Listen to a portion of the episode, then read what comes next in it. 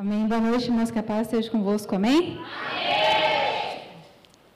Ontem, quando a pastora Ana Cláudia me falou, me perguntou se eu poderia ministrar uma palavra hoje, eu fiquei pensando sobre o que eu poderia falar, né? E é claro que eu trouxe umas anotações, né? Porque, na verdade, é a minha primeira vez no altar, né? Já preguei em culto de jovens, mas no altar é a primeira vez. Então, eu fiquei pensando sobre o que eu poderia ministrar.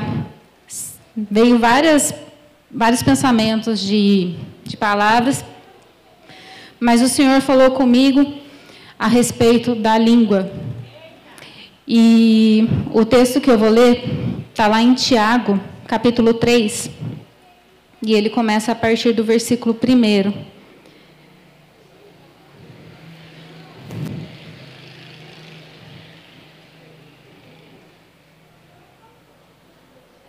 Tiago capítulo 3.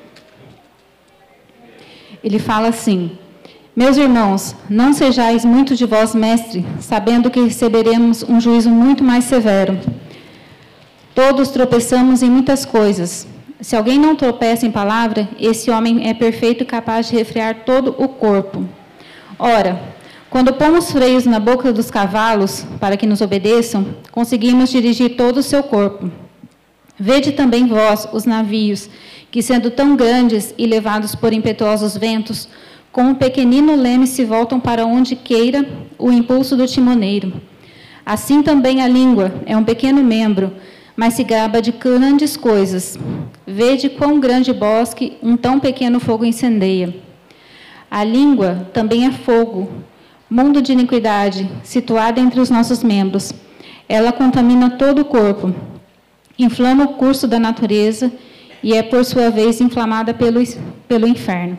Amém? Eu vou parar aqui, depois eu vou continuar lendo. É, eu estava meditando sobre o que o apóstolo Tiago fala. Ele fala sobre o grande poder que a língua tem. Ela é muito pequena, a gente quase não enxerga ela porque ela fica escondida dentro da boca. Mas o tempo todo ela está em movimento. Mesmo quando a gente não fala, ela está se movimentando para engolir. E ela o tempo todo trabalha. E ele compara a nossa língua como uma fagulha que causa um incêndio de proporções enormes ou um pequeno leme. Né, se a gente vê o tamanho dos navios, eles são muito grandes e o leme é desse tamanho. Então, o timoneiro ele consegue, né, o navegador ele consegue levar para onde ele quer o navio. E hoje a fala é o nosso principal meio de comunicação. Né, quando a gente vai conversar com alguém, né, por mensagem hoje, o que, que a gente faz? Um áudio. Quando a gente vai assistir alguma coisa, é um vídeo que tem alguém falando, alguém faz um Reels ou um podcast, e a gente sempre vê as coisas através da fala. Dificilmente hoje você vê as pessoas lendo, né? Muito difícil se ler. Hoje até tem áudios, livros, então tudo se baseia na fala.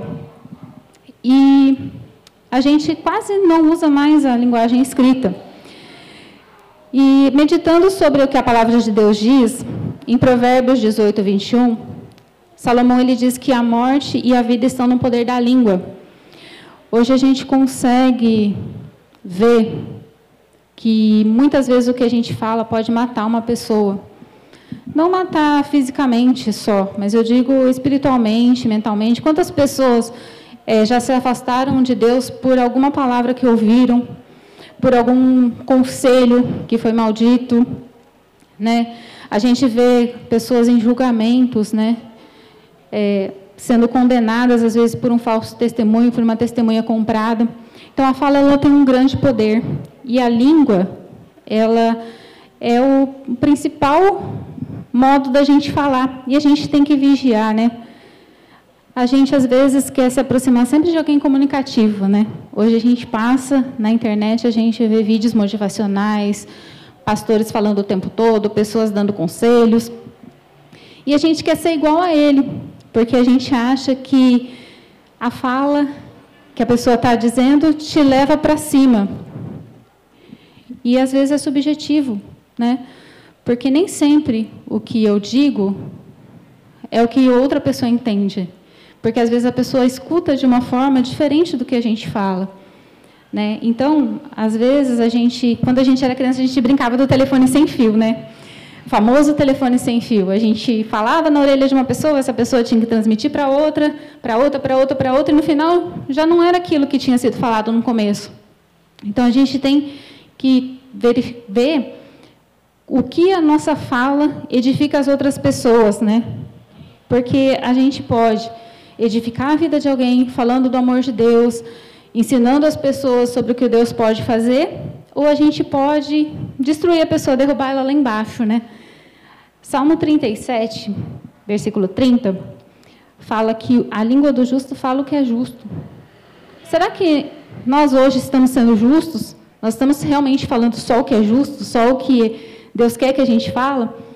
Uma vez eu falei aqui no culto e eu torno a falar, a nossa vocação não é só um cargo dentro da igreja. A nossa vocação é pregar o evangelho de Cristo para todas as pessoas. Lá em Marcos ele fala aí de pregar o evangelho a toda criatura. Nós estamos usando a nossa boca para falar do amor de Deus para as outras pessoas? Ou a gente aproveita, senta na rodinha e faz fofoca da vida dos outros? Né? Muitas vezes a gente não gosta de uma pessoa e fala mal dessa pessoa. Às vezes a pessoa não fez nada para a gente, a gente simplesmente não gosta. Eu não simpatizei com tal pessoa e eu falo mal dela. A gente está dando a nossa boca ao diabo para ele usar, sendo que a gente deveria ser igual o salmista fala, falar o que é justo, falar do amor de Deus, né? não deixar que as nossas palavras sejam um tropeço na vida de alguém, derrubar as pessoas. Pelo contrário, a gente tem que levantar. No texto que a gente leu, Tiago, versículo 8, ele fala que a língua nenhum homem pode domar, é um mal incontido, cheio de veneno mortal. Como que a gente doma a nossa língua? Como que a gente consegue domar? A gente não consegue. Né? Uma palavra, quando ela já foi dita, ela não volta atrás. A gente não consegue comer de volta o que a gente falou. A gente falou, já foi. O vento levou, as pessoas ouviram, e a gente não consegue pegar essa palavra de volta, engolir. E o que, que faz a gente domar a nossa língua? A presença do Espírito Santo na nossa vida. O Espírito Santo é que nos convence, nos ajuda a controlar aquilo que nos impede de ser justos, aquilo que nos impede de falar o que verdadeiramente o Senhor quer que nós falemos. Romanos diz: Diante de mim todo joelho se dobrará e toda língua dará louvores. E Deus, a Deus, e cada um de nós dará conta de si mesmo. Imagina, você dá conta a Deus do que você fala? Será que se, você, Deus falasse hoje para você, pesasse você numa balança do que tudo que você fala durante o dia, você seria justo? Será que você poderia chegar diante da presença de Deus e cantar um louvor, ou chegar diante da presença de Deus e ter coragem para pedir alguma coisa que você precisa? Né? Não é porque alguém falou alguma coisa que eu preciso repetir. Né? Às vezes a gente escuta alguém falando alguma coisa, falando mal de alguém, ou falando um xingamento, a gente não precisa repetir aquilo, porque o Espírito Santo, ele nos convence de que o que nós devemos falar são palavras de adoração. Né? Quando você vê a, a palavra de Deus falando sobre os anjos, sobre quem estão na presença dele, eles ficam 24 horas falando santo, santo, santo. Né? Quando, quando que nós Passamos o nosso tempo falando para o Senhor: Santo é o teu nome, louvando e endurecendo. Só quando a gente está aqui na igreja? Ou quando a gente está, às vezes, dirigindo, trabalhando, ou até mesmo andando no ônibus, andando pela rua, no supermercado, a gente está falando, adorando ao Senhor. Ou a gente só fala quando chega aqui na igreja: Nossa, esqueci de orar, vou orar agora, vou falar com Deus agora. Deus, ele responde? Responde. Às vezes também a gente perde muito tempo falando coisas que não, não deveria, sendo que a gente poderia usar a nossa boca para cantar, para adorar. Eu pesquisei bastante textos, então eu vou citar bastante versículos né, sobre a língua, porque lá em Provérbios, a maioria de Provérbios, fala: Na multidão de palavras não falta transgressão, mas o que modera os lábios é prudente. Eclesiastes fala que tem tempo de estar calado e tempo de falar. Eclesiastes 3:7. Provérbios 17, 28 diz que até o tolo, quando se cala, é tido por sábio, e o que fecha os lábios por entendido. Às vezes, a gente vê alguma situação, a gente quer falar, a gente quer comentar, a gente quer usar a nossa boca para falar alguma coisa que não deve. Muitas vezes a gente vem no nosso pensamento, putz, eu não devia ter falado, mas a gente já falou. E aí não tem como voltar atrás. E o que, que a gente faz? Né? A gente se arrepende, mas às vezes a gente magoa alguém, a gente fere alguém, e essa pessoa ela não esquece. Por mais que a gente peça perdão, tem pessoas que não esquecem, guardam rancor. Pedro, 1 Pedro 3, versículo 10 a 12, o apóstolo Pedro diz: Quem quer amar a vida e viver dias felizes, refreie a língua do mal e evite que seus lábios falem dolosamente. Aparte-se do mal, pratique o que é bom, busque a paz e empenhe-se alcançá-los. Porque os olhos do, do Senhor repousam sobre o justo, e os seus ouvidos estão abertos à sua súplica. Então, tudo que a Bíblia fala sobre a língua, ela fala, pare de falar. Né? Ela não fala exatamente dessa forma, mas ela diz, não fale. Se você não tem nada de bom para falar, não fale. Porque a gente precisa vigiar e às vezes quando a gente não vigia, a nossa boca é usada para falar coisas que não devem. Né? Eu estou sendo bem repetitiva, mas é para frisar mesmo que a gente não deve falar o que não é da vontade de Deus. A nossa boca ela deve ser um instrumento de adoração, um instrumento para que Deus possa falar para as pessoas através da nossa vida. Né? Quando a gente assiste algum filme, que geralmente tem alguma prisão, o policial, o agente da lei, sempre fala, né? Tudo que você disser pode será usado contra você. Isso é verdade, né? Às vezes a gente tem uma discussão com alguém e a gente resolve, está tudo bem, mas passa um tempo, essa pessoa lembra e ela joga na sua cara. Ela fala: Olha, você me falou isso. E ela e você fica triste porque você já pediu perdão, você já se arrependeu, mas a pessoa lembra. Ela não consegue esconder, é esquecer, né? E a gente tem que ter cuidado com o que a gente fala, que a maior parte das vezes é melhor guardar o silêncio durante uma discussão, uma briga, né? Não deixar que nossas palavras prejudiquem o nosso trabalho, né? A nossa vida espiritual, as nossas amizades.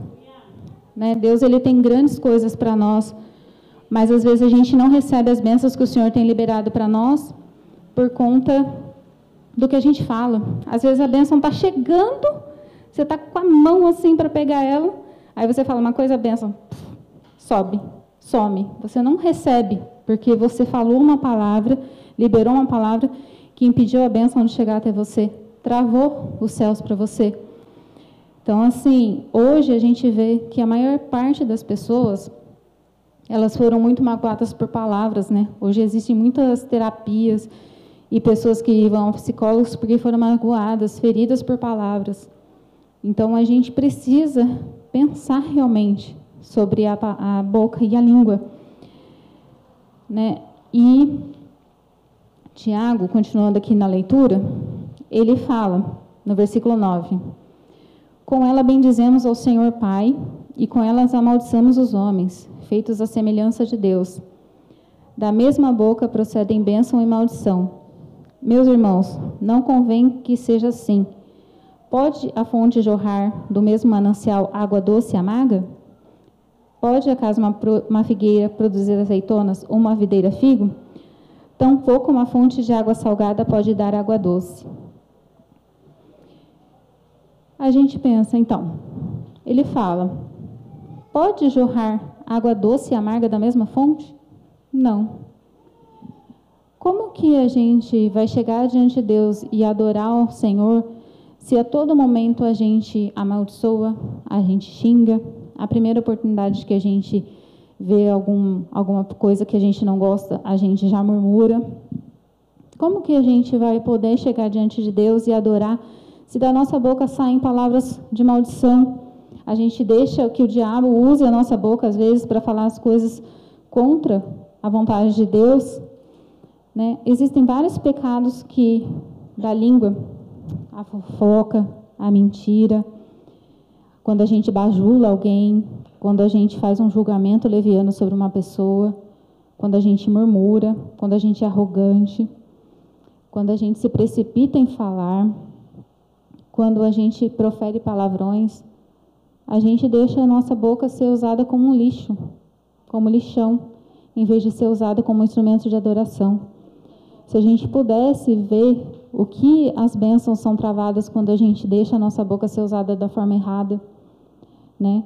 Provérbios, mais muitos provérbios, 6, do 16 ao 19, ele fala que existem seis coisas que o Senhor aborrece e a sétima que a sua alma abomina: olhos altivos, língua mentirosa, mãos que derramam sangue inocente, coração que trama projetos iníquos, pés que se apressam para o mal, e a testemunha falsa que profere mentiras, e o que semeia contenda entre irmãos. Se a gente for pensar nesse texto, são sete coisas que o Senhor, né, seis que o Senhor aborrece, sete que a sua alma abomina. Dessas sete coisas, três são da língua. Já pensou língua mentirosa? Testemunha falsa que profere mentiras e o que semeia contenda entre irmãos. O que, que a gente está sendo? Uma língua mentirosa? O que, que é verdade na nossa vida? O que, que a gente fala de bom para as pessoas? O que, que a gente transmite para as pessoas a respeito do que a gente fala? A gente tem palavras de salvação ou a gente tem palavras de morte? A gente pensa em elevar alguém ou derrubar? A gente fala mal dos outros? A gente tem mania de falar mal de quem a gente não gosta. A gente tem mania de falar mal de chefe. Às vezes a gente está na rodinha, fala mal de algum irmão, fala mal de alguma coisa que a gente não gosta. Mas a gente tem que pedir ao Senhor para pôr uma guarda na nossa boca, para que a gente possa vigiar naquilo que a gente fala. Às vezes a gente não entende né, o que o Senhor quer. E a gente tem que parar também de contar da nossa vida para as pessoas. Né? Muitas vezes a gente tem bênçãos para receber, mas a gente vai lá e conta para alguém. E essa pessoa, às vezes, ela não, não, não participa da sua felicidade. A maioria das pessoas não querem ver você feliz. E elas não participam da sua felicidade. Então, às vezes, a sua bênção fica travada por causa de oração contrária, que são orações de feiticeiros por causa de inveja. E assim, Deus, ele tem bênçãos para a gente infinitamente grandes, mas às vezes por causa da nossa boca grande, a gente perde várias oportunidades, várias bênçãos. Tem um hino que é do Leandro Borges, que ele fala: "Não conte seus maiores sonhos a ninguém", né? Quando ele contou os sonhos para alguém, disseram que são grandes demais para ele. Imagina você partilhar um sonho, uma vontade sua, e alguém chegar para você, olha, você não tem direito a receber isso, você não é ninguém para receber isso. E não foi isso que Deus nos fez. Deus nos fez vencedores. Deus ele nos colocou diante de toda a terra, né? Ele nos colocou para ser luz do mundo, sal da terra, para a gente ganhar um mundo para Ele, não para a gente deixar que as pessoas tirem a nossa felicidade, a nossa alegria, e às vezes a gente perde por causa da nossa boca grande porque a gente não consegue domar a nossa boca. E a gente tem que pedir ao Espírito Santo para que entre na nossa vida e consiga nos domar, né? Porque só o Espírito Santo que consegue nos transformar, consegue nos fazer chegar onde a gente quer, né? A imagem e semelhança de Cristo. Porque a gente às vezes não vigia, às vezes a gente confia demais em alguém. Às vezes a gente tem aquele amigo, a gente tem aquela pessoa que a gente acha que pode contar, pode confiar. Mas existe um ditado que diz, né? Às vezes segredo a dois só matando um. Né? Às vezes não é para você contar. Às vezes você perde oportunidades na sua vida porque as pessoas não desejam o sucesso de ninguém. E às vezes a gente conta para as pessoas erradas. Às vezes pessoas que não vão edificar a sua vida, pessoas que não vão estar ao seu lado, não vão te ajudar em oração vão só te colocar para baixo e dizer que você não é capaz, que você não consegue, que você não tem direito àquilo que Deus te deu, porque Deus te deu a terra, Deus te deu a herança. A gente tem grandes coisas para receber. E o Espírito Santo, ele entra no nosso coração e nos convence. Então nós temos que pedir para que Deus, ele nos molde, nos transforme, nos ajude a conseguir domar a nossa língua, né? Ter o controle, igual o timoneiro tem do, do timão, a gente tem também que ter da nossa língua, né? E a única pessoa que pode controlar o nosso interior, que pode controlar o nosso espírito, é o Espírito Santo. Não existe ninguém mais que pode nos convencer daquilo que nós fazemos de errado. E ele diz que a gente tem que tomar cuidado, né? Tiago fala que a gente, como mestres, como a gente conhecedor da palavra, às vezes quando a gente ensina, a gente tem que tomar cuidado, porque o juízo sobre quem ensina é muito mais severo, principalmente do que a palavra, do que a palavra, do que quem ensina a palavra de Deus, porque qualquer coisa que você fala errado, ela pode ser interpretada de uma forma errada e a pessoa estar em pecado por sua causa. Então a gente precisa vigiar. Né? E se a gente tropeça em alguma palavra, a gente precisa pedir para que Deus nos, nos conceda a misericórdia de refrear a nossa língua. Amém? Já a minha palavra foi curta. assim, é, eu pensei em várias coisas para falar, mas o Espírito Santo ele me tocou de falar sobre a língua. Não é, um, não é um assunto muito agradável, mas eu sinto que o Espírito Santo de Deus, ele falou com alguém, falou comigo também, porque antigamente eu tinha mania de falar muitas coisas e hoje com, a, com um pouco mais de experiência eu ainda consigo controlar algumas coisas que eu falo. Às vezes a gente não controla 100%, mas a gente controla bastante. Né? E assim, a paciência, o Espírito Santo, ele vai nos ajudando a melhorar cada vez mais. Né? E como a minha palavra foi pequena, é, eu queria fazer uma oração com os irmãos. Né? Eu vou pedir para os irmãos ficarem de pé para a gente orar.